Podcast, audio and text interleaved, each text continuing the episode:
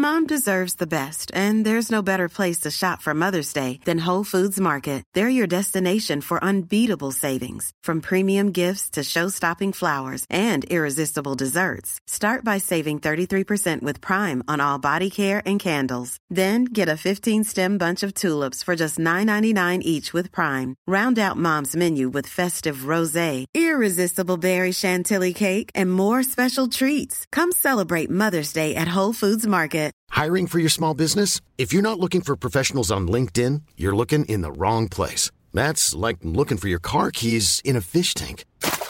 LinkedIn helps you hire professionals you can't find anywhere else, even those who aren't actively searching for a new job but might be open to the perfect role. In a given month, over 70% of LinkedIn users don't even visit other leading job sites. So start looking in the right place. With LinkedIn, you can hire professionals like a professional. Post your free job on linkedin.com slash people today. Millions of people have lost weight with personalized plans from Noom. Like Evan, who can't stand salads and still lost 50 pounds. Salads generally for most people are the easy button, right? For me, that wasn't an option. I never really was a salad guy. That's just not who I am. But Noom worked for me. Get your personalized plan today at Noom.com. Real Noom user compensated to provide their story. In four weeks, the typical Noom user can expect to lose one to two pounds per week. Individual results may vary.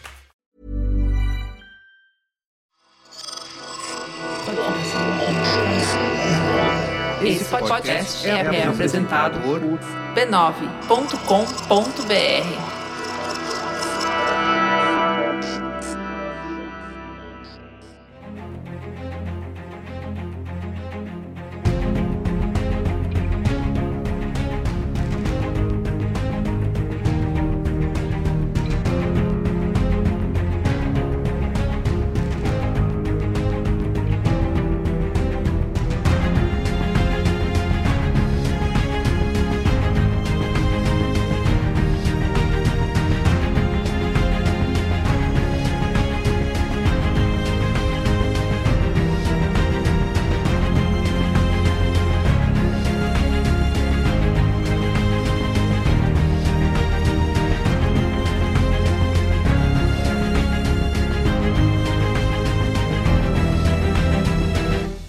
sou o Carlos Merigo, esse é o Cinemático número 366. Estou aqui com Bia Fioroto. E aí, Bia, tudo bem? Olá, Cinematicers! E temos de volta aqui ao Cinemático Guilherme Jacobs, o Ghost Jacobs. E aí? Olá, Cinematicers! Ah, Olá, Cinematicers!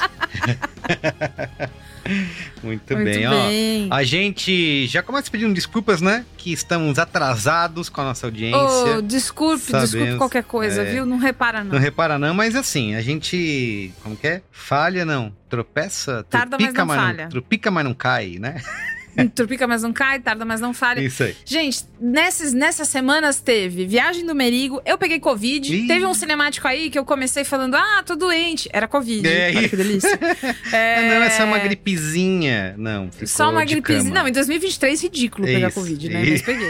e aí. É, aí uma Saiu de coisa moda. impô- na É, outra, que aí a saiu bola de de, moda. neve, enfim, mas. Fomos ver o Diabo do Guardiões da Galáxia, vamos falar hoje. É Isso aí, Guardiões da Galáxia Volume 3, que estreou aí mundialmente no dia 5 de maio, o capítulo definitivo, final do Guardiões da Galáxia. Ou não, né? Será? Veremos. Mas enfim, James Uh. Gunn, o demissionário aí da Marvel, entregou o seu último job, né? Vamos Entregou. vamos discutir se ele Mandou entregou o link pro- do Drive e falou: pessoal, pode tirar meus acessos. Isso, Obrigado. o link do lá. Drive com MP4, né? É. Tá aí.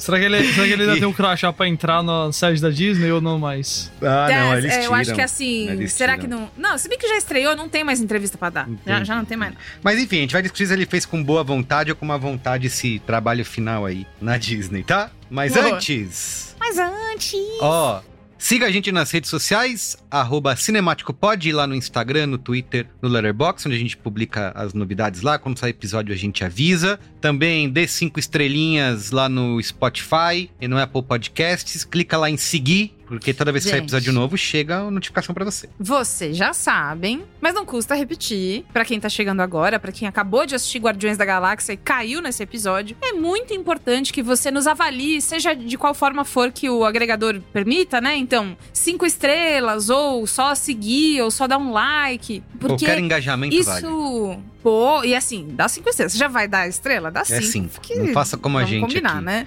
Não faça como a gente, que a gente economiza estrela.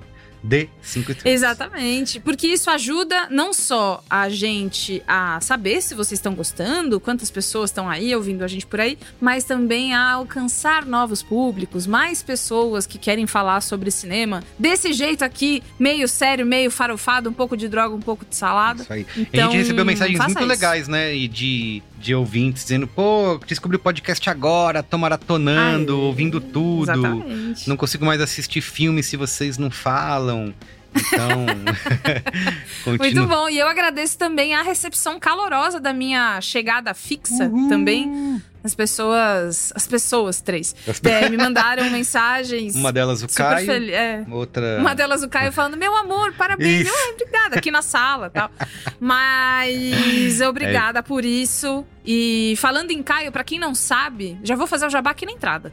O Ghost também faz parte de um dos Hum. podcasts do site do meu digníssimo, o Overloader. Grande Ele está Overloader. ali É isso mesmo. sempre no Notícias da Nove Mãe. Se você gosta de games, olha, olha essa, né? Frases de Você é 2023. do mundo dos Se você games? gosta de videogames, Se você é gamer. se você é gamer, se você não pode ter nenhum objeto sem LED RGB, Amigo vai internauta? lá dar uma olhada. Muito bem. Exatamente, Overloader é, em todos os agregadores, tem o site também. Siga, acompanhe. Bom demais. Nesse momento, inclusive, eu estou ignorando uma mensagem perguntando que horas a gente grava Notícias da Nave Mãe amanhã. Faça isso. Igno... Viu? per- Perfeito. Pelo amor de Tudo Deus. está Vou ignorar. é isso. Muito bem, então vamos pra pauta. Vamos, vamos sim. Pauta! We were gone for quite a while. But no matter what happens next, the galaxy still needs its guardians.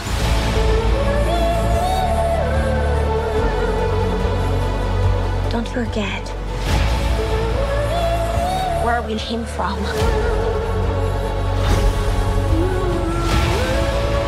We have been running our whole lives. Pete, I'm done running. Bia Feroto, nosso amigo Oba. James Gunn, que a gente já falou aqui antes no, no Cinemático por conta de outros Guardiões, né? Das galáxias. Exatamente, outros Guardiões da Galáxia. Mas você quer rememorar aí, fazer um... Ah, sempre é o primeiro episódio de alguém, Isso aí. como diria Alemaron. Ou Cris Que Dias. por sua vez é o Chris Um Dias, dos dois. exato. James Gunn, esse homem estadunidense de 57 anos, está na indústria há muito tempo. Ele é um cara conhecido. É provável que a maior parte das pessoas se lembre dele já nesse, nesse momento em que ele virou um ícone do nicho dos super-heróis. Uhum. Se estabeleceu super bem com uma franquia que era conhecida só por quem era nerd de quadrinhos, que eram os Guardiões da Galáxia. Tipo, pô, como assim? É um, é um, é um pessoal que tem um guaxinim? Que negócio é esse? Ninguém conhecia, Nunca né? tinha ouvido falar antes muita- do filme. Não dava muita... Não é que ninguém conhecia, tá? Você aí que vai me pegar pela tecnicalidade, fala, não, eu conhecia desde não sei quando. É que era menos popular do que, tipo, o Homem-Aranha, sabe? Uhum. Então, é, ninguém sabia muito bem, mas ele surpreendeu todo mundo com uma série de filmes super amorzinho e trazendo o Chris Pratt na época muito amado por causa do, do trabalho dele no Parks and Recreation, né? Então as pessoas já gostavam dele antes dele mostrar que ele Outras não merecia coisas, essa é. bola toda, não, né? Mas deixou as pessoas super impressionadas com o trabalho dele, só que nem só de filminho de bonequinho, de tirinho de navinha, vive James Gunn. Então, deixa eu posso fazer um, um pequeno... Por favor. Uma parte É, é como se, é como se o podcast fosse seu, sinta-se em casa. A eu também nunca não conhecia o, o James Gunn antes de. Assim como eu não conhecia também Guardiões da Galáxia, foi ele que me apresentou. Uhum. E depois de um tempo, assi- assistindo com as crianças aqui em casa Scooby-Doo. E aí, quando aparece o nome dele lá, roteirista, roteiro, James. falei, é aquele, é o, Ja- é o James Gunn, é aquele lá do. Aí fui, obviamente, não, não pode ser, deve ser outra pessoa. Então eu não fazia ideia de que ele era esse cara fez roteiro de Scooby-Doo lá em 2000 e 2002. Vovô Garoto. 2002. 2002 e 2004, porque ele fez o Scooby-Doo e o Scooby-Doo 2, dois Grande pontos, Scooby-Doo monstros 2. à solta. Grande Scooby-Doo Né? 2. Um beijo aí pro Chico Barney, né? Exato, um fã. homem que ama essa franquia. Isso. como, como poucas pessoas. Mas assim, ele, ele ama heróis, ele. o- A, a impressão que dá é que o Ghost tá rindo. Eu acho, só é porque eu acho que eu nunca vi o Merigo rindo tão, tão assim, solto quando ele tava rindo agora. Grande Scooby-Doo! e eu, sabe, a cara dele foi de alguém que tava falando assim daquele assunto que toca, toca no, no, no funny bone, sabe? No Funny Bone, muito bom. Mano, esse filme, ele virou um, um, um neoclássico, um neocult, né? Porque ele dá a volta, né? Ele é ruim, dá a volta, Nossa, vira bom. muito. É E tem umas coisas, uns CGs de fantasma, uns... Coisas que o começo dos anos 2000 ali, né? Scooby- Podia te Scooby-Doo oferecer. 1 e Scooby-Doo 2 são grandes, talvez número 1 e número 2, exemplos de vídeos de piadas que você não notou quando era criança. Isso, isso. Muita, muita, muita fortes. piada de maconha, gente. Muita. Muita. Numa quantidade que, assim, pensando que eu fui ver esse filme no cinema com a minha Com mãe. um público Quando eu era infantil. criança. também. E eu lembro da também. minha mãe rir de umas coisas que eu fico assim, Eu olhava cara, pra ela. O que, que é isso? minha mãe tava rindo de. É, é que tem um. é, essas piadas, elas têm um- um- uma camada externa ok pra uma criança, né? De tipo, ah, eles estão falando maluquices, que engraçado. e aí, enfim, né? Depois, quando você cresce, você fica chocado assistindo um vídeo de compilação no YouTube de piadas que você não entendeu. Isso aí. Mas além disso, o James Gunn também. É que assim, a idade dele, né? Ele é um homem de 57 anos, tem bastante tempo de carreira e ele pôde explorar todas as coisas que ele gostava, ou quase todas, né? Não posso dizer com certeza. Mas ele, em 2004, também, do lado de George Romero, fez o roteiro de Madrugada dos Mortos do Zack Snyder. Era, ele tava lá, ele era ele. E, enfim. Vários outros trampos no currículo, cheio de curta. Tem outro filme que é o Hero também. Esse que é uma paródia de super-heróis. Exato, pintou o E, e tem um trabalho mais 18, tem uns trabalhos mais 18 dele também. E tem um videogame também, Lollipop Chainsaw, que Ah, ele é? fez. Ah, Mas olha. sobre o, sobre o Madrugada dos Mortos, eu acho muito engraçado, porque eu espero. Eu não sei o quanto vocês sai- sabem disso, eu espero que nada, porque francamente eu- é uma coisa. É um daqueles cantos chatos da internet, mas hoje. Os fãs de Zack Snyder detestam o James Gunn, porque o James Gunn é o homem que tá encerrando o universo de Zack Sny- Zack Snyder na DC. e eu acho muito. Eu acho muito poético que Caramba, o melhor é filme do Zack. Snyder foi escrito pelo cara que os fãs tanto odeiam. Então, tá aí. Olha só. Hoje- Hoje Mas é eu queria uma rixa enorme. Eu sei que o James Gunn foi fazer coisa com a DC, né? Inclusive, eu queria. E eu, eu não, não entendi direito essa. Ele podia estar sim fazendo freela pra, pra, pra outras. A Marvel deixou? Tem. Como é que foi essa. É, é igual- Tem explicação. Tem explicação? Tem explicação. Tem, tem conceito. Em 2018, quando eu tava trabalhando no Judão, foi quando isso aconteceu, até que eu lembro que eu cobri bem. No mês de 2018, o James Gunn foi demitido da Marvel. Ah, Tomou aquele passar fora. Foi cancelado, né? Aquilo, é isso. Ai, a cultura do cancelamento Cultura do cancelamento. controle. Não. Exato.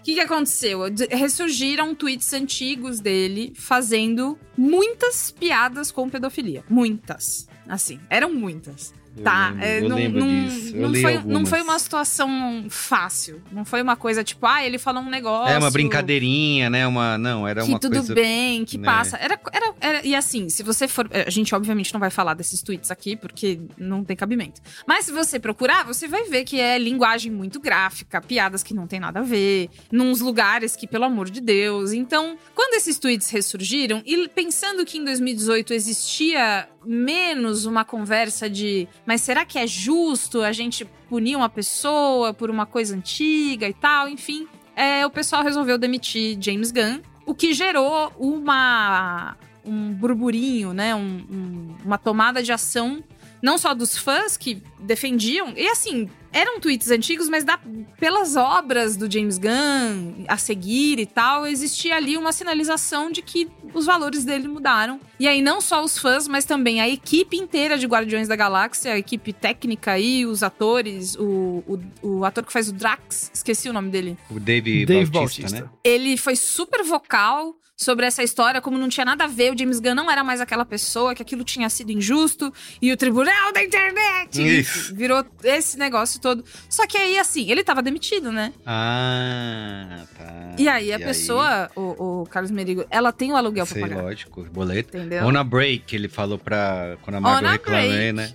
We are on a É, break. e aí, nesse períodozinho aí, ele começou conversas com a DC até a hora em que o pessoal da DC falou: gente, Esquadrão Suicida foi complicado. Você não quer fazer Quer de novo? não, você é bom. Você Acho- é bom nisso. A gente acha você bom. Eu acho a DC maravilhosa, cara, porque só uma empresa, né, com nada a perder, pode ter essa coragem de falar: gente, não deu certo, né? Vamos, joga, faz outra aí. Vamos, Gente, refaz. foi, foi uma diferença de lançamento de, de cinco anos. É, o exato. primeiro Esquadrão Suicida é de 2016 e o reboot é de 2021, sem nenhuma continuação no meio. Justamente por causa disso que o Merigo falou, né? O pessoal assumiu, abraçou que tava ruim e tava ruim mesmo. Mas o cara deve ser realmente criativamente e bom de trabalho, porque pra rolar tudo isso, ele faz coisa pra DC e a Marvel vai lá e recontrata ele pra encerrar Guardiões da Galáxia. Foi. Né? Porque poderia Foi. ter chamado Cara, qualquer só- outro, ou fala aí. Não, mas não dá. Esse é o ponto. Eu acho que.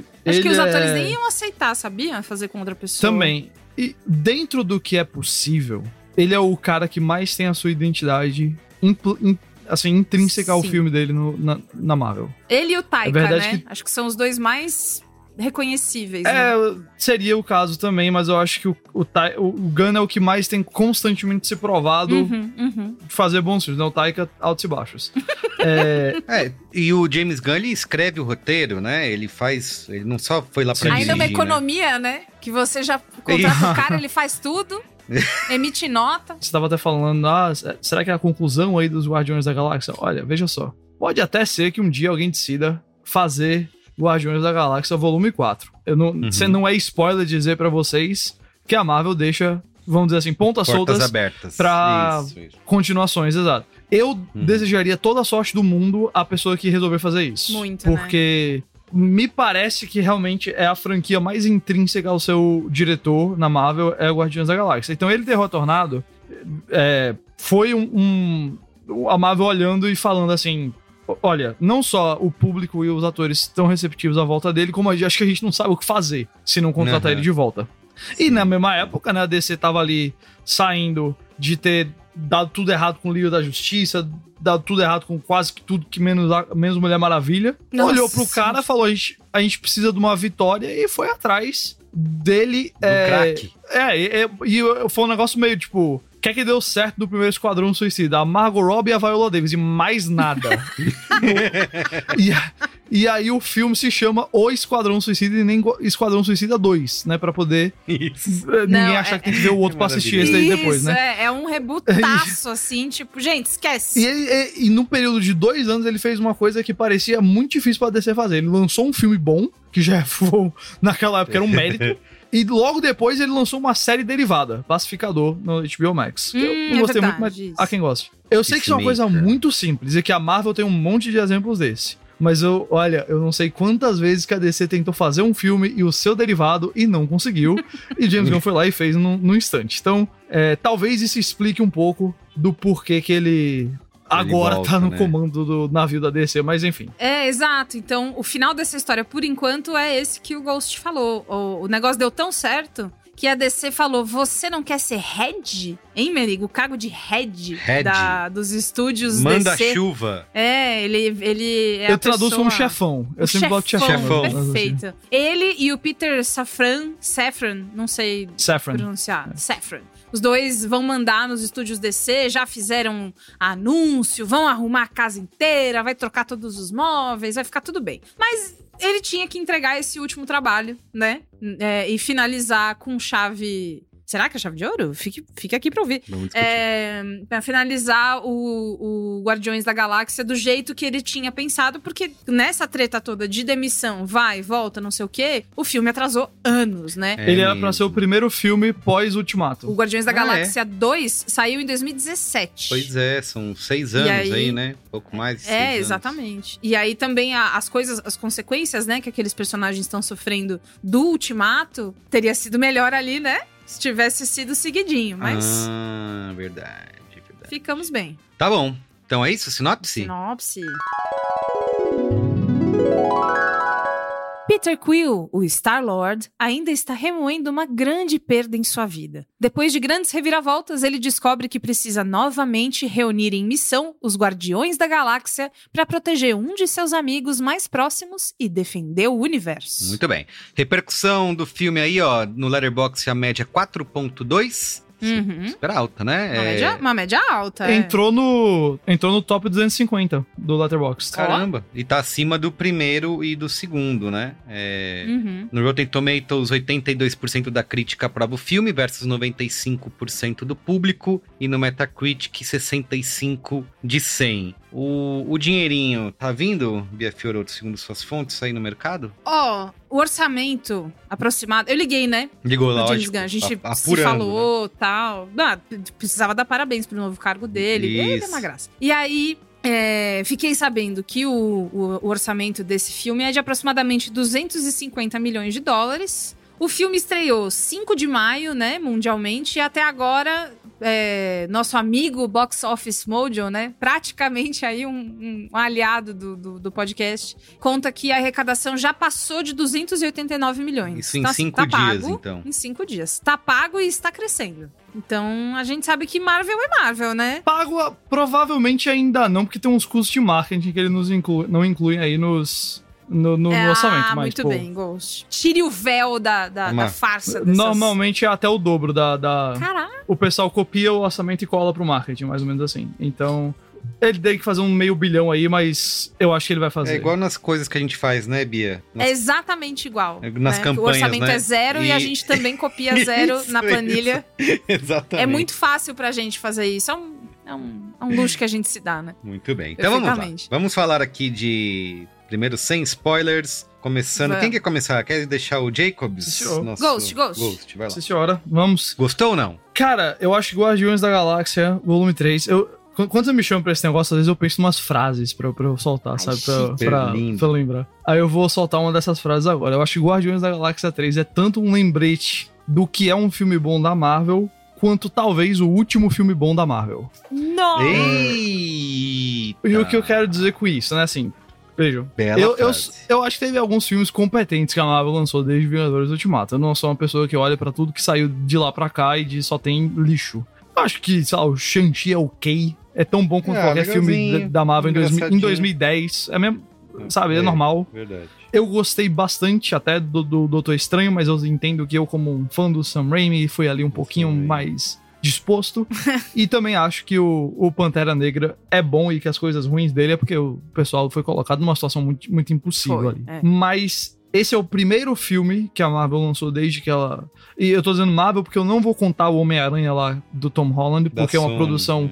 do Marvel Studios com a Sony, então é outra coisa. De café com leite. É, tá. eu- exato. É o primeiro filme que a Marvel lançou desde Vingadores Ultimatos que tem aquele selo de confiança Marvel. De que se você, você olha e fala, é isso que eu espero quando eu pago o meu ingresso. Uhum. Não é o, o melhor filme do ano, não vai disputar é, o topo dos rankings de, de filmes nem da, do próprio Marvel Studios, mas ele é um filme que tem personagens cativantes, que deriva o seu humor desses personagens cativantes, que é uma coisa que eu acho que o estúdio tem falhado muito em fazer, eles têm forçado muito mais a barra na piadinha. E é um filme que, vamos dizer assim, entrega você um mundo que é muito bem realizado. Ele dá a ideia ali do universo que realmente é um, um, um local verdadeiro, seja pela sua produção, seja pelo seu design de arte, e seja até pelos seus efeitos especiais, que comparado ao que tem saído da Marvel, esses aqui estão muito, muito bem obrigado. E além disso tudo, marca James Gunn, é uma coisa que eu acho que inclusive ele tem transicionado mais pra isso. É um filme muito honesto emocionalmente falando, né? O- a, a- a sinopse que a Bia leu é bem genérica, e eu- mas não acho que é spoiler a gente dizer que o, o amigo em perigo lá, o Rocket, o, o É, James Gunn tem isso tá dito isso claro, né? publicamente É. Ah, desde... então tá bom. Então- é, É. ele tem dito isso publicamente, que o filme é sobre o Rocket, que é, é sobre a vida dele. É, então não, não, não, não tá estragando nada. E no primeiro Guardiões da Galáxia, ele tem muito humor, ele tem esses momentinhos ali mais, mais emo- emotivos e mais é, des- desmascarados. Mas o 2, ele é muito um filme pego entre o 1 e o 3, no sentido de que ele começa bem nessa brincadeira e ele termina bem nessa emoção. É quase como se você sentisse o James Gunn ao longo do filme mudando esse tom. E aí a gente chega no Guardiões da Galáxia volume 3 agora, onde, francamente, o sarcasmo que muitas vezes foi associado ao James Gunn, vide o, o- a- as paródias de super-herói, vide Scooby-Doo, e eu acho que até um pouquinho o primeiro Guardiões da Galáxia, Totalmente. basicamente não existe mais. É um filme que coloca é, suas emoções muito à mostra, e eu acho que para o seu bem. Tem coisas que não funcionam, tem a mão do Marvel Studios ali forçando a inclusão de personagens que eles podem querer usar depois. Tem Ah. um segundo ato que, como É. você já deve imaginar quem é. Sim. É, tem um segundo ato ali que às vezes trava, enrola um pouquinho, que eu acho que é um problema nesse filme. Ele tem uma ótima conclusão, o que é algo raro nesses filmes de herói, que normalmente o terceiro ato é o pior. Então eu, eu saí assim, ó, eu tô muito feliz com isso e eu não sei quem é o cara hoje dentro do ecossistema Marvel Studios que oferece a confiança que o James Gunn mostrou ter nesse filme, tanto de saber lidar com uma produção desse tamanho, quanto saber exatamente o tom que ele tem que entregar e fazer isso ah, ficar visível pra gente na tela. Por isso, é um lembrete do que é um bom filme do Marvel Studios e também eu não sei quando é que a gente vai ter um outro desse. Muito bem, declarações fortes. E você, Bia? Eu tô chacoalhando a minha cabeça enquanto aperto os meus lábios, sabe? O- Olha, concordo bastante com as coisas que o Ghost falou, com a diferença de que, assim, eu entro pra ver um filme da Marvel, eu, eu, não, eu não lembro se eu já falei isso no cinemático, no Braincast, com certeza. Eu já não gosto mais. Eu adorava no É, começo. Você falou, falou uma vez. É, né? eu não gosto mais, eu acho que é tudo. E, e, assim, tem vários motivos, né? Gosto pessoal, não foi uma coisa que eu construí de ler os quadrinhos antes, né? Não fazia parte da minha vida e tal. Então eu cansei da fórmula da Marvel. Tem vários que eu pulo, não vou assistir e tal. O Guardiões da Galáxia mesmo eu demorei muito pra ver, tá? Eu vi, assim, todo, o, o 1 e o 2 em 2019, porque é, o Caio me convenceu de que era legal e de fato. Isso posto, eu cheguei no filme pouco disposta pra ver, porque eu vi alguns colegas jornalistas é, chorando na, na, na cabine, né? Várias fotos das pessoas muito emocionadas depois da cabine de imprensa, o olho inchado. Meu Deus, isso é Guardiões! Eu, ih, gente, como vocês são exagerados, hein? Puta merda, calma, é filme de bonequinho. É, paguei minha língua, porque não só eu me emocionei, como eu achei fofinho demais. Concordo com o Ghost que tem uma, uma embarrigada ali no meio que, nossa senhora, né? O filme podia ser até menor, porque várias coisas poderiam ter sido tiradas. Eu não gostei, e assim, eu não sei se eu não gostei porque eu não tava preparada, não sei. Eu acho que existe um momento ali do fetiche do sofrimento, que é, eu achei meio demais. Quando eu fui assistir, eu ia levar minha sobrinha no final de semana, minha sobrinha tem, vai fazer 11 anos já já.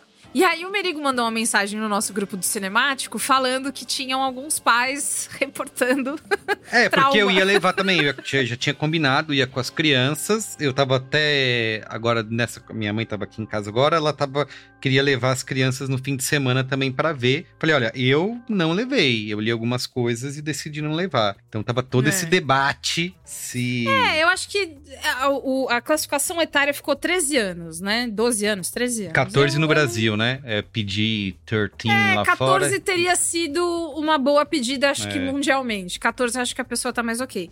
Porque tem momentos ali de, de um, um aprofundamento emocional que eu entendo que, que serviu pra gente entender, né? Quem, de quem é que a gente tá falando, o- a construção da personalidade desse personagem. Mas, assim como às vezes em The Last of Us eu achava meio fetiche do sofrimento, que tipo, cara, quantas vezes essa pessoa. Gente, eu já entendi. Foi horrível. Para, para, por favor, para, pelo amor de Deus. é. Então, é, é, é, apesar de eu ter me emocionado, tem coisas ali que eu fiquei meio desnecessário, sabe? Até porque as crianças, né? Quando eu falo as crianças, são meus dois sobrinhos, né? É, eles já viram os dois filmes e queriam muito ver o É. terceiro, mas aí, assim, um, o, o, o Thomas, que é o meu outro sobrinho, ele é ainda mais novo, né? tipo, vamos dar uma segurada nessa, nessa coisa tal. É claro que isso depende, né, de cuidador, pai, pra, pra cada um, né, e tal. Mas eu, eu achei meio a mais. É, assim. e eu acho que tem uma coisa que, só botando um- meus dois centavos nesse tema, que eu acho que isso daria um outro podcast por si só, mas eu acho que tem uma, Uhum. uma coisa, a gente já se, porque a- o argumento aqui em casa, né, do Benjamin e da Nina, o Benjamin que vai fazer 11, a Nina tem 9, é de que, ah, mas a gente já assistiu filmes que eram pra 12 anos, tipo Capitã Marvel. Mas, cara, é completamente Mas diferente. Muito diferente. Né, a, a, a violência e tudo mais do Capitã Marvel, da Capitã Marvel, do que esse filme, né? Então, nem o Guardiões da Galáxia 2 a gente foi ver no cinema porque na época eles eram mais novos ainda e o Yondu lá com a flecha dele atravessando todo é, mundo, eu já não, né? eu já achava um pouco demais. Mas tem um lance que é ver no cinema, né? Eu acho que tem. Se você às vezes pega um filme desse que, ah, queremos, queremos ver, estamos muito curiosos e tal. Se você vê em casa, cara, é outra experiência. Você tá na, na televisão de casa, qualquer coisa você sai, É pequeno, né? É pequeno, é. O som você deixa mais baixo. Agora no cinema, com aquele bagulho na sua cara ali que você não tem pra onde fugir, sei lá, é, isso é como a Bia falou, É, vai é. de. é, é, Eu- mas de eu lendo entendo, algumas eu coisas. vou dizer assim, Falei. talvez com uma pessoa que não tem que se preocupar com isso. Eu, eu tenho um primo que foi viado antes de mim, de, de 10 anos, e até onde eu sei, nenhum problema com ele, mas eu também não perguntei. Vou até, vou até atrás Depois, saber. depois investiga, traz pra gente essa apuração. Entendo perfeitamente o que vocês estão falando. É, uma, é um assunto que tem sido debatido. E é uma, é uma coisa muito interessante, porque eu acho. O que aconteceu, que vocês. Eu acho que é a cena que a gente tá pensando aqui, todos os três, Uhum. pra mim funcionou muito bem. Pra mim foi o momento onde eu passei a me investir Olha. emocionalmente mais no filme ali. Aquela. É, a jornada é uma. Novamente, não acho que você pode dizer que a gente tá mencionando as questões da, da jornada do Rocket. É a jornada. É, isso tá bem claro, até no, no trailer, né? Isso Exato, tá- exato. É a jornada pra mim que faz o filme funcionar, porque pra mim é Uhum. a jornada que faz a trilogia funcionar muito mais do que o Peter Quill, muito mais do que a Gamora. Isso, e ali foi isso. quando eu me senti assim junto com o personagem. E eu sou muito cansado com a, a insistência de Hollywood, de televisão e de tudo hoje em dia em trauma como mecanismo de narrativa, porque parece que todo filme é sobre alguém Ghost, dá a mão pra mim. traumas e Vamos tudo. sair voando, cara. Puta que Exato, pariu, é que ódio! É muito cansativo. É muito cansativo. É uma coisa que você. Sabe, tem filme que começa, eu olho e falo: esse personagem vai morrer porque Fulana tem que ter um trauma pra esse filme. É. Começa o filme assim já. E nesse caso, é muito engraçado. Nesse caso, não. Não me prejudicou a, a- minha visão do filme, mas eu, eu vejo que é uma linha muito tênue, especialmente pelo tipo de personagem que a gente tá falando Uhum. ali. Esse vai ser um debate, e é um debate que precisa ser tido, e é um debate que eu acho que precisa levar em consideração o público que tá recebendo, qual é a intenção do autor. Eu, eu discordo de há ali um- uma intenção, vamos dizer assim, maléfica de, de machucar, vamos dizer, num nível pessoal a pessoa ali. Tem- Não, não, eu- não. nisso é. eu não vou. Eu, eu sei que algumas pessoas mais sensíveis a, a esse tipo de conteúdo. E, de novo, não, não julgando essas pessoas que podem ter a visão que elas quiserem ter. Eu, eu só discordo que o James Gunn foi ali querer ser maldoso com a gente. Agora, eu também entendo que ele, ele fez uma coisa que é, dentro especialmente de um filme da Marvel, um negócio bem chocante. É, É. Agora, eu, eu digo pra vocês, de, de honestidade, assim, foi a hora que eu olhei e falei: rapaz, eu tô muito investido na história desse personagem, eu quero É. muito que ele termine bem. É, Eu achei tão legal isso que eu fiquei com vontade de rever os outros dois por outra ótica, né? Porque eu nunca tinha. Pois É, é, né? né? Quais são as outras, os outros foreshadowings que, É, que? Olha, eu assisti o Guardiões da Galáxia 2 de novo, no final do ano passado. É. Por causa do, do que o James Gunn tava falando do 3. E eu prestei atenção muito no Rocket no filme. A última cena do filme, que envolve um funeral pra uma figura paterna de outro Guardião da, Guardião da Galáxia. Eu posso dar spoiler do filme 2017? Eu posso, né? Eu acho que não tem bronca, não. É, quem tá É. ouvindo, né? A gente imagina. Não, que, eu vou, a, que a viu, Bia, né? a Bia travou ali, então eu acho melhor não. Não, não, mas, Mas- é que o de 2017 eu acho que. Mas ó, quem tá gente, ouvindo o cinemático um pouco do tempo, da Galáxia né? 3? Quem- se você viu É, o 3, bom, então você tá viu o 2, né? É. Se não, pula aí um minuto. Pula aí um minuto. Mas assim, vai é o de- funeral. de 10 em 10 ali. Vamos lá. Agora, é o funeral do Yondo, que é uma figura paterna do Peter Quill, mas que passa o filme 2 inteiro junto com o Rocket, que são dois cabeças quentes, dois personagens muito. que facilmente irritam outros e, e xingam bastante, e têm uma boca suja e por aí vai. E quando termina o filme, o Rocket está chocado que, mesmo sendo isso tudo, o Yondo não afastou os amigos dele, tá lá todos os saqueadores amigos dele pro funeral. E lá. literalmente o James Gunn encerra um filme que começa dizendo que é uma jornada de pai e filho do Peter Quill, com um close no Rocket chorando, que ele dura lá uns bons três segundos e acaba. É a última imagem que você fica do Guardiões da Galáxia 2. E por isso que eu digo que às vezes eu sinto James Gunn mudando em tempo real nos filmes de Guardiões da Galáxia, e é quase como se ele pegasse ao longo do 2 e perceber se, rapaz, é verdade que o Chris Pratt é o ator mais badalado aqui, é verdade que ele é Uhum. o, o personagem que se propõe a liderar a equipe, mas é, vocês notam em fazer- quase em tempo real ele percebendo quem é o protagonista que ele quer focar. E aí o terceiro filme foca exatamente nesse protagonista.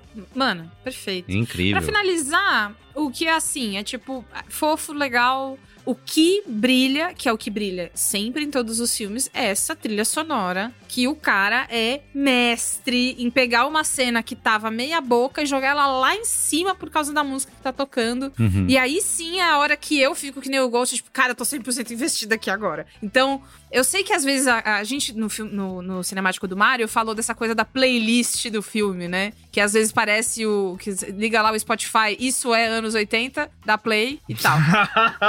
Esquadrão Suicida. Tamo aí, né? Esquadrão É, Suicida que tentou é, fazer é, o exato. primeiro lá, a mesma coisa. Pegou é, CD, melhores hard rock anos 70, e Isso. toca uma atrás da outra.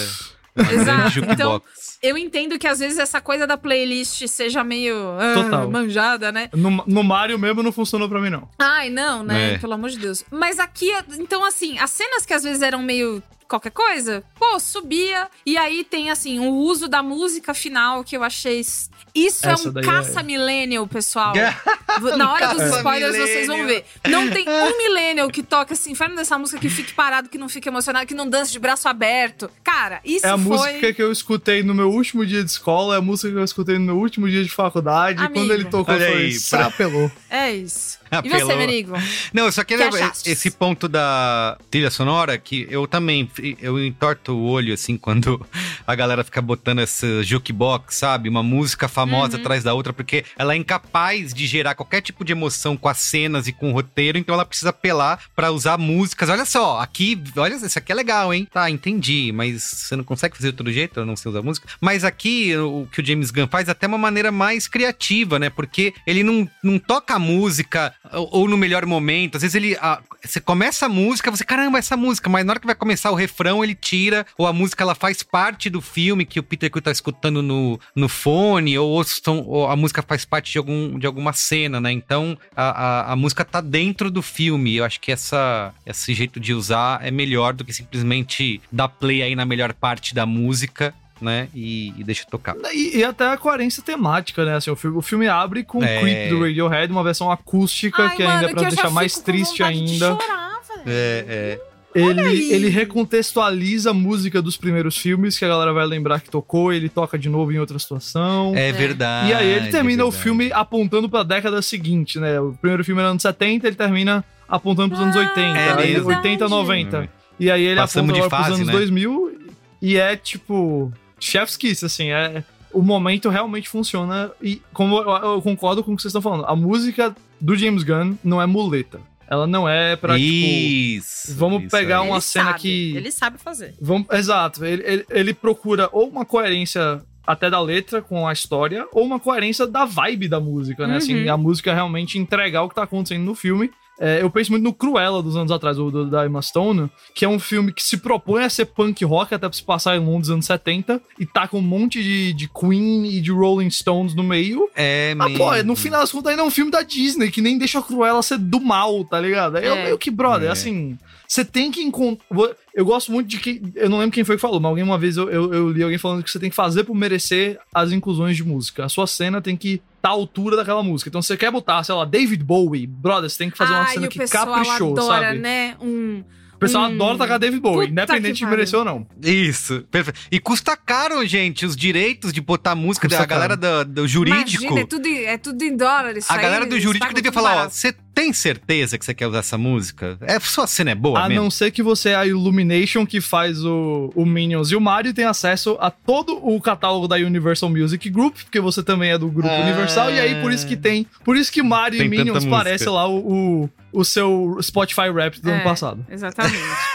Muito bem. Ó, eu só quero falar rapidamente pra gente ir pros spoilers. Eu concordo muito com vocês, assim. Eu gostei bastante do, do Guardiões 3 e, e compartilho com a Bia também um pouco já essa. Já faz tempo, né? Que eu, eu tenho também essa preguiçinha de falar, ah, tá bom, mais um, um filme desse e tal. Tanto que a gente não teve um grande filme realmente da Marvel desde o do Ultimato, então isso vai, cada, cada filme que você vai vendo vai acumulando mais, né? É, mas o Guardiões 3 dá uma renovada, assim como eu acho que, não tanto quanto 1, mas eu acho que dá uma renovada. Eu acho que é melhor que o 2, que foi o que eu menos gostei de todos, mas para mim ainda não supera, uh, talvez até revendo o filme eu talvez não sinta tanto, mas eu lembro que o Guardiões 1 teve um impacto muito grande, né, na época, pela surpresa que ele me causou e pela energia toda do filme, que para mim foi completamente inesperada. E eu lembro que eu saí do cinema falando: caramba, então a Marvel consegue fazer um filme assim, cara? Olha só, quando eles. Quando se... eles querem. Quando né? eles se livram das amarras, sabe? De ter que seguir, né? Nos- Respeitar. Nos bastidores, o Marvel Studios considera o Guardiões da Galáxia 1 o filme mais importante, mais até do que o primeiro Homem de Ferro, Pois mais do é, que cara. Eu lembro de sair muito importante. impactado, assim, com, com o filme, com o humor, de tanta risada que eu dei. Eu fiquei ouvindo a trilha sonora por meses a fio, sabe? Depois Ai, que eu. Awesome Mix. É, Esse negócio virou um. É. Toda É. festa que você ia, todo lugar que você chegava, você bota Awesome Mix aí. E não Totalmente. tem erro. Não é tem sempre bom. Muito bom. Então, assim, eu acho que não se aproxima desse impacto, mas ainda gosto bastante e acho que é um filme que traz uma conclusão bastante decente pra série e concordo com vocês que ele é longo em alguns momentos, né? Tem aquela parte que é uma sucessão de resgates, né? Uma coisa, ah, Ai. resgatou, resgata de novo, não, resgata mais uma vez e aí, ah, Parece que eles estão parindo. é, sabe num, num dia que você tá no trabalho só parindo job, jogando pela Isso, janela? é. Foi meio isso, né? Parindo resgate. Resgatamos, mas esquecemos uma coisa lá, temos que voltar pra pegar de novo. Então, eu sinto que tem essa, essa questão, mas ao mesmo tempo, cara, eu tô tão, assim como o Jacobs falou, envolvido com a história ali que, e, e tô me divertindo tanto com aquilo que eu não, não ligo muito, sabe? Eu não fico cansado ou fico, ah, caramba, tô enrolando, né, enchendo linguiça. Não, eu, eu tô investido também na história e acho que o filme é consistente nisso. E gosto bastante dessa, do caminho que ele toma, né, de contar a história do Rocket. História, aliás, que eu já pensei neles e eu vi um tweet e eles realmente, a PETA aprovou a história, falou parabéns, Foi. James Gunn, é isso mesmo. Vai dar um prêmio pra ele. Isso aí, dá um, dá um prêmio pela, pela causa Pelo animal. doninho do Esquadrão Suicida não deram prêmio, não, mas pro Rocket dão, né? É assim que a gente vê. Isso, isso aí pro Rocket vão dar. É, e mas também que acho será, né? que, que é, é para traumatizar qualquer criança desavisada aí que vá, que vá ao cinema, né? É. Esperando. Se você está aqui. Quem tem pet em casa, viu? Pra ouvir. Tem é, isso. então, tem isso também. Eu acho que também por isso que eu fiquei muito sentida, porque eu fiquei pensando nos meus gatos, enfim. É. É.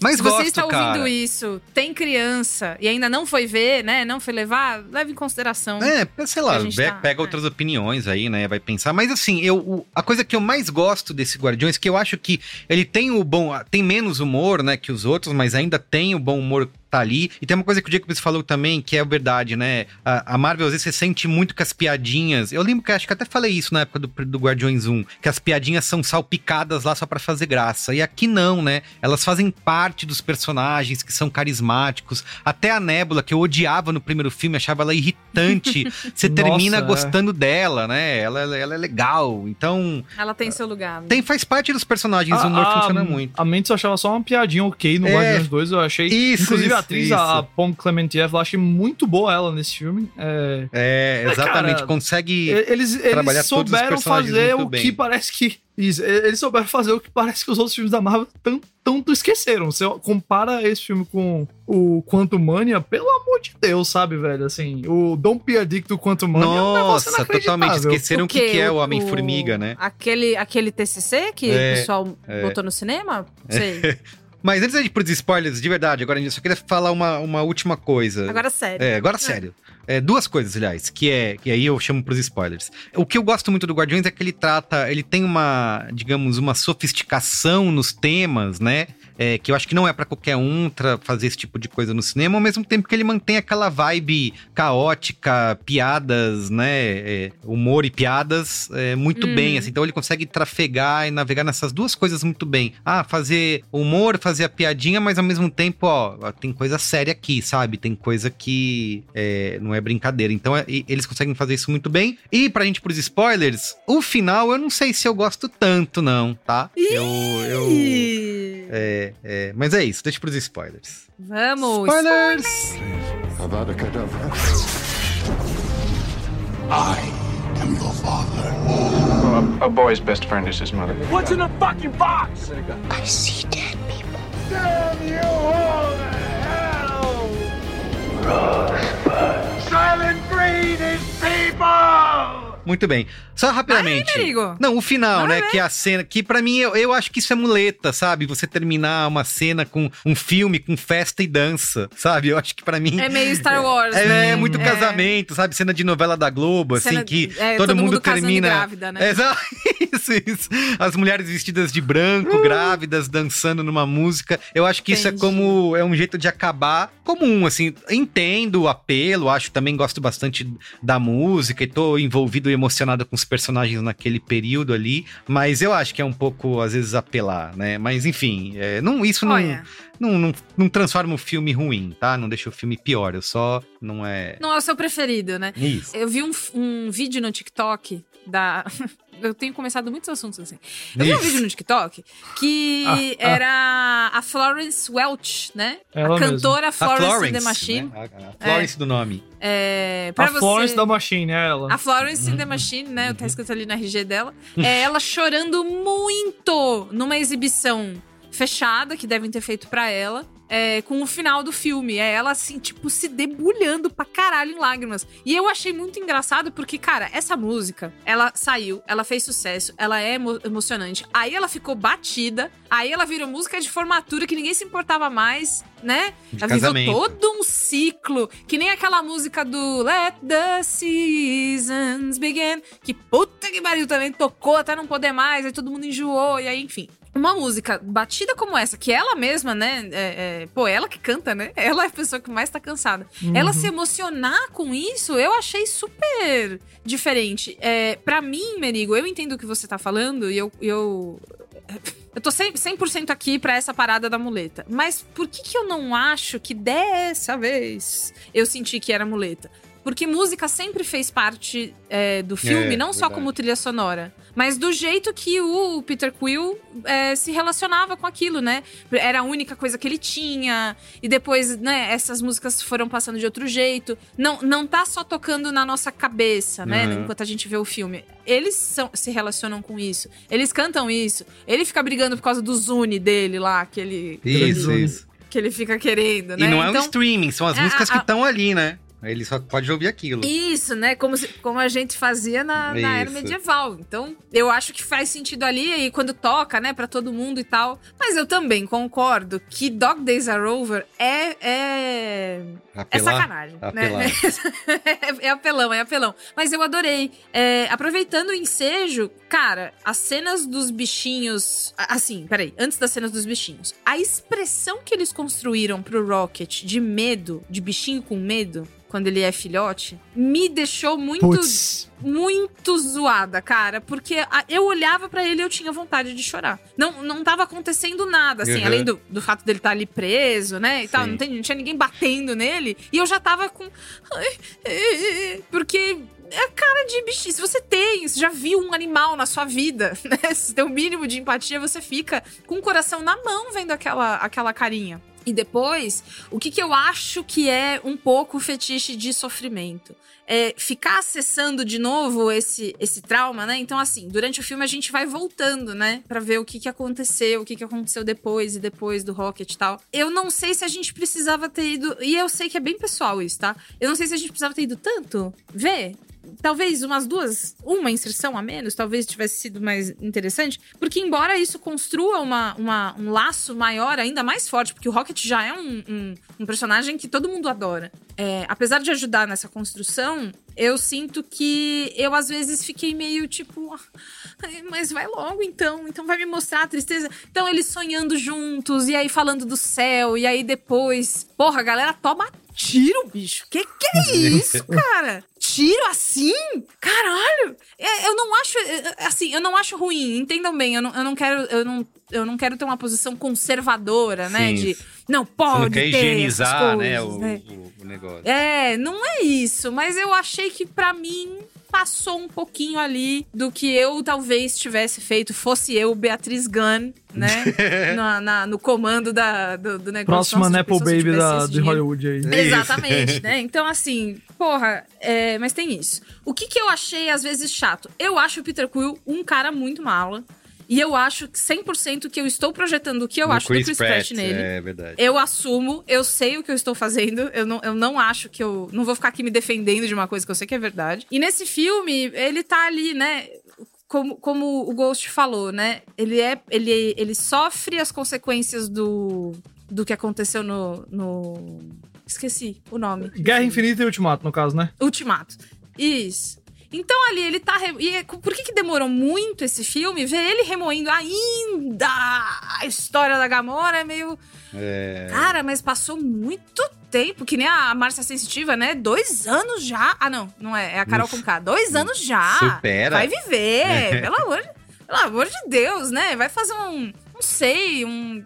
Você já tentou fazer sudoku? Sei lá. Eu fiquei com uma impressão de que se arrastou por tempo demais, mas eu também sei que é por causa do tempo real, né? Entre esse a, a vez que eu vi o filme e depois agora que esse saiu e tal.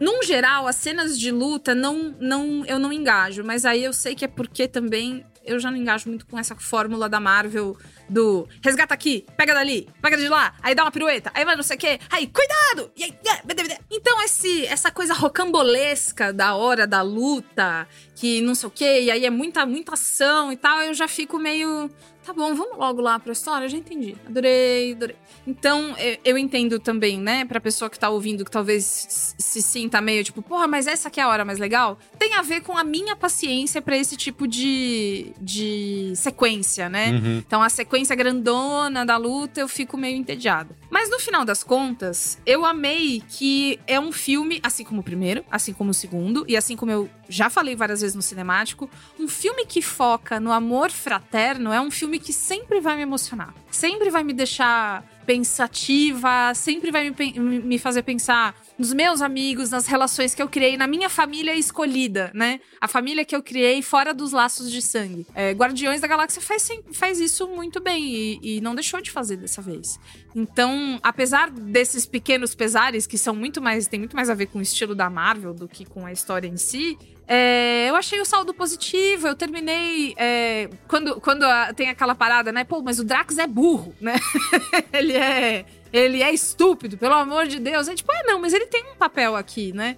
É, todo É, mundo tem um legal, papel no, no, no, no grande esquema É. das coisas, universo. da gente estar junto, da gente estar em equilíbrio, da gente amar, abraçar as pessoas que a gente julga que merecem o nosso amor e o nosso abraço do jeito que elas são e não por um potencial que talvez você projete ou enxergue, enfim. Então essa parte toda pra mim é que vai sempre valer a pena, cara, e é, e é muito fofo.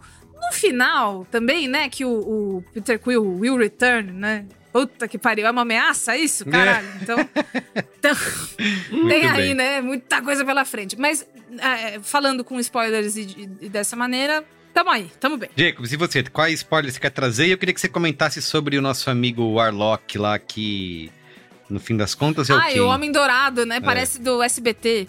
Vamos começar por ele, assim. Uhum. é, eu, eu- ele é o. Ele é justamente o personagem que eu mencionei que eu acho que não funciona. E é Uhum. engraçado você ver as entrevistas do James Gunn. Ele fala abertamente que ele foi o personagem mais difícil de incluir é, nesse filme. Ele é incluso, eu acho, nesse filme muito porque tem uma pontinha solta pra ele no final do 2. E eu acho que, que a Marvel quis, né? Uhum. A Marvel queria esse personagem pra poder usá-lo depois. E, e tudo com ele, assim, não. Eu até acho que o ator lá, o. o esqueci o nome do rapaz lá, que fez o- até um- aquele episódio interativo péssimo do Black Mirror, mas enfim. Ai, É. é... o Bendersnet, né? Esse episódio. É. Eu Nossa, é, é bom. É Will Poulter o nome do Boa, rapaz. boa, boa, é. Eu até, eu até acho que ele vem pro jogo. É. Ele, vem, ele vem disposto a brincar, digamos assim. mas eu acho que as cenas dele podem até às, às vezes funcionar sozinhas, mas não funciona dentro do todo, assim, sabe? Não, não, não gera bem dentro do todo. E eu diria o mesmo pra muito material do Peter Quill da Gamora. Eu vou dizer que eu não tenho muito problema com o Peter Quill como personagem. Ele é um babacão? Ele é um babacão. Eu acho que melhorou acho que meio bem, que né? Deu uma evoluída. That's the point. Esse- Uhum, é- essa é a ideia. Essa é a ideia, que ele seja mesmo. É Assim, eu não tenho muito problema com ele como personagem. O que eu achei cansativo foi todo o material dele indo atrás da Gamora e a Gamora não dando bola pra ele é basicamente o que a gente viu no Guardiões da Galáxia 1. De novo. Ah, Sabe? Sim. Eu, eu, eu não me. Não me não, não, não- sabe, eu não bati muito na ideia de, ah, ainda tá remoendo lá o Vingadores. Eu achei até bom que alguém finalmente admitisse, que ele mesmo admitisse que ele lascou o universo quando ele teve um ataque de raiva. É, mas eu acho que o, o que mais cansou foi, tipo, cara, eu já vi exatamente essa mesma dinâmica de personagens dois filmes atrás. Uhum. Aí isso me cansava. E particularmente a, a cena ali na, na nova terra, na counter terra lá, na contra terra, tudo. Ali eu. Foi, foi um mundo além do necessário. Eu acho que toda a criatividade que tem no design de produção, nos acontecimentos, nos personagens, no fluir de- da ação, quando a gente tá lá naquele planeta de carne, ou sei lá como é que é, ou se não é um planeta, o que é que é aquilo ali, falta na, na contra-terra, eu achei ali um momento onde parece que o Gunn ficou meio que sem ideia. E, aí Ficou esquisito. o filme parou de funcionar um pouco. Agora, o que é que eu acho que é, é legal? Eu acho que todos os atores, e eu vou incluir o Vin Diesel como Groot, e eu vou incluir, claro, o Bradley Cooper como Rocket, eu acho que todos eles são muito bons nesse filme. Eu, o Dave Bautista acho que sempre foi. Sempre soube fazer muito esse tipo de humor. Ele é Isso, consistente, é. né? Ele é muito exato. Aí ele entrega aqui. Eu acho que a Karen Gillan, que faz a Nebula, e a Paul Clementieff do, da, da, da Mente são surpreendentemente ótimas nesse filme. Assim, eu gostei demais das duas. E esse filme tem uma coisa que é, é uma. é, ah, sei lá, raríssima em, em filmes da Marvel hoje em dia, que pra mim teve um ótimo vilão, especialmente por causa da atuação do Chukwudi Iwuji, que é o ator que interpreta o Alto Evolucionário, que ele tá entregando Tudo, é. toda tá a bom. emoção que ele pode entregar dele pra esse O homem personagem. tá Tá, malvado, tá, tá. né? Malvado É. no, no, no osso ali. É, e, e ele, os, os gritos dele, você sente o. Você sente o abuso, sabe? No- É, nos é. gritos dele, que é pra ser abuso psicológico mesmo. Ele tem um objetivo que é muito mais, assim, pra mim, né?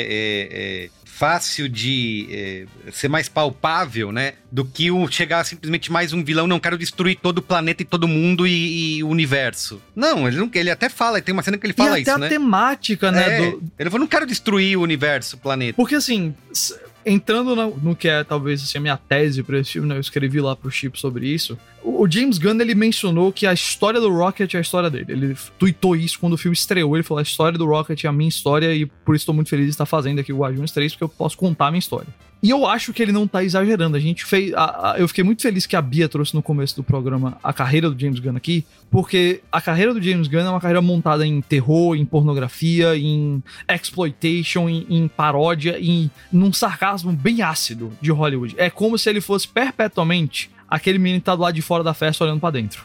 E o que é o Rocket nos Guardiões da Galáxia, se não isso, e o que é o tom dos filmes também, se não isso. Por isso que eu mencionei que eu acho que os filmes vão ser honestos a cada passagem. É do Guardiões 1 pro 2, do 2 pro 3. E aqui a gente chega num filme que literaliza esses temas que o James Gunn tem interesse. A ideia dos excluídos, Uhum. das bizarrices, dos freaks, né? da- das criaturas estranhas, daqueles que são diferentes e, e por isso não são aceitos. Esse filme literaliza isso com um personagem que o Rocket pontua no final. Você não é, não quer deixar as coisas perfeitas, você só não gosta de como elas são. E literaliza com a- na- no, no momentinho ali que o Rocket vai pro céu dos animais, é, com a, a Layla dizendo pra ele sempre foi a sua história. E eu acho que sempre foi de fato a história do Rocket, sabe? A história do Zé dos Animais é foda de triste, cara. É, pois, é, é bronca, né? E, e literaliza pra mim isso, de- deixa visível isso. É quase como se o James Gunn virasse a pra carreira dele e dissesse: Eu era esse cara com raiva, eu era esse cara que era capaz de fazer aqueles tweets lá que eu fui demitido. E talvez por aceitação de outras pessoas, como é o caso do Rocket nos Guardiões da Galáxia,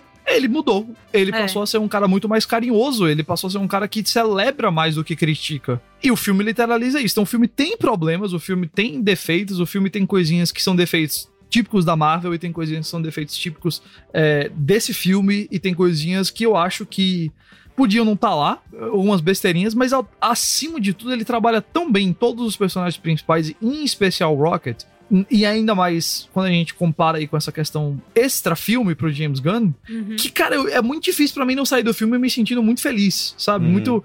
e- e- Ele flerta tanto com a morte desses personagens e, e os fãs criaram na cabeça que o Rocket ia morrer, ou que alguém ia morrer nesse filme. É eu entrei mesmo. certo de que era o. Se, se eu, se eu fizesse um bolão de aposta, eu tinha apostado no Drax, porque eu, eu achava que o Rocket tava muito óbvio. É, e chegou um ponto que isso tá tão presente na divulgação do filme, nas teorias de fãs e até no texto do próprio filme com a quantidade de, de experiências beirando a morte que os personagens passam. Isso, Que isso. foi um choque pra mim todos eles ficarem vivos. E um choque morreu também. Eu positivo. fiquei, caramba, ninguém morreu. É, né?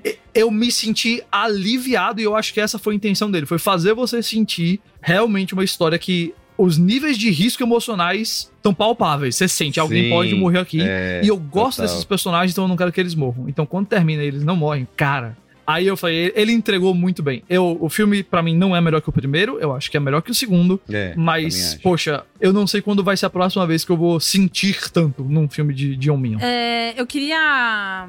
Nessa a cena do Peter Quill, eu queria lembrar, lembrar uma coisa que eu lembrei agora. Me lembrou muito a cena da nova trilogia do Star Wars, da Leia no espaço. Quase. Ah, é verdade. Quase que Uhum. vai. É, é. Mas não E aí vai. alguém vai lá e volta. Na hora que aquilo começou a acontecer, eu até pensei, eu falei, ai, talvez ele não vá morrer, porque, enfim, teve esse, essa coisa que eu achei parecida. Ó, antes da gente dar notinhas, queria só rapidamente comentar as cenas pós-créditos, né? Temos duas, né? Tem aquela do, do Rocket assumindo. Uhum.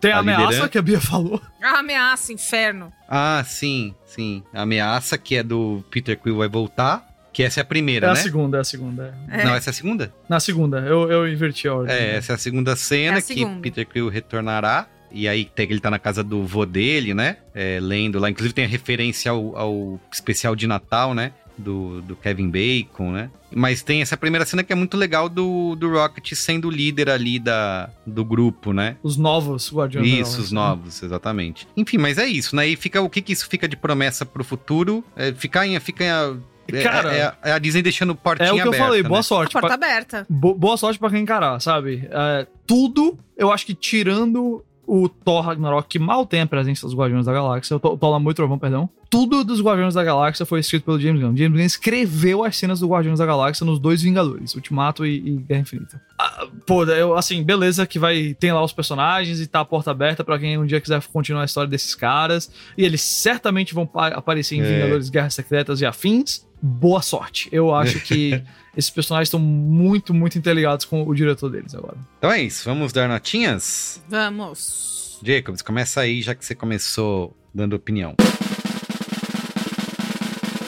Pô, eu tô bem positivo pro filme. Talvez eu mude reassistindo, eu preciso rever, porque ele é um daqueles filmes que na primeira ida a emoção fala muito, É, né? isso, Então depois eu preciso alto. ver de novo pra talvez, com sabe? certeza. Eu, talvez então dando o a cavear aqui que eu possa um dia é, diminuir um pouquinho a nota, mas eu vou dar uma nota 4 por enquanto, que é uma nota muito alta comparado ao que eu tenho dado pros filmes da Marvel recentemente. É, mas eu acho que tá, tá assim, sabe? Como um filme que Tá é melhor que o 2 e pior que o 1, eu acho que tá uma nota que eu consigo aceitar. Muito bem. E você, Bia? Nota 3,5 para Guardiões da Galáxia, volume Muito bem. Eu 3. também vou, ficar vou de combinandinho. 3,5, fazendo a escadinha, né? Eu fui 4 pro 1, 3 pro 2 e 3,5 pro 3. Justo. Muito bem. Precisa fazer conta, Bia? Eu sou, sou ruim de, de matemática pra descobrir a média. Ah, mas hoje em dia tem uns. Tem É, uma. é- é só tem um- botar no, na barra do, do Chrome 4 mais 3,5 mais 3,5 dá 11, 11 dividido por 7, ou por 3, Hoje dá por 3,6. 3,5, né? É verdade, 3,5. Muito bem. É bem isso aí. Lógico, duas pessoas eram 3,5, uma deu 4, era meio óbvio. É, tem que chamar alguém, né, que, chama, que entenda de exatas para esse programa, porque nós, claramente. Difícil, viu? Não, difícil, difícil. Muito bem. Tem? Será que tem? Você sente que tem? Será que isso não é um charme O nosso? É, pode comentarista ser. de cultura pop que entende de exatas é, É, uma figura tipo, rara. É um charme, é, um É, charme. exato. É um superpoder, né? Faz parte. Muito bem, então é isso. 3,5 aqui para Guardiões da Galáxia Volume 3. Manda e-mail pra gente no cinemático.b9.com.br. Não esqueça de seguir a gente nas redes, arroba cinemáticopod. Jacobs, como disse, escreveu, né, pro, pro Chipo. Como é que é? Tem texto? Isso. É, é um texto com spoiler. Eu não fiz a crítica, eu fiz mais esse texto tração da carreira do James Gunn e do Rocket. Então, quem quiser ler, já viu o filme, quiser ler, pode conferir lá. Perfeito. Eba, Muito bem. muito Então é isso, gente. Obrigado, viu? Um Muito beijo. obrigada, gente. Até o próximo episódio. Tchau, tchau. Tchau. Mom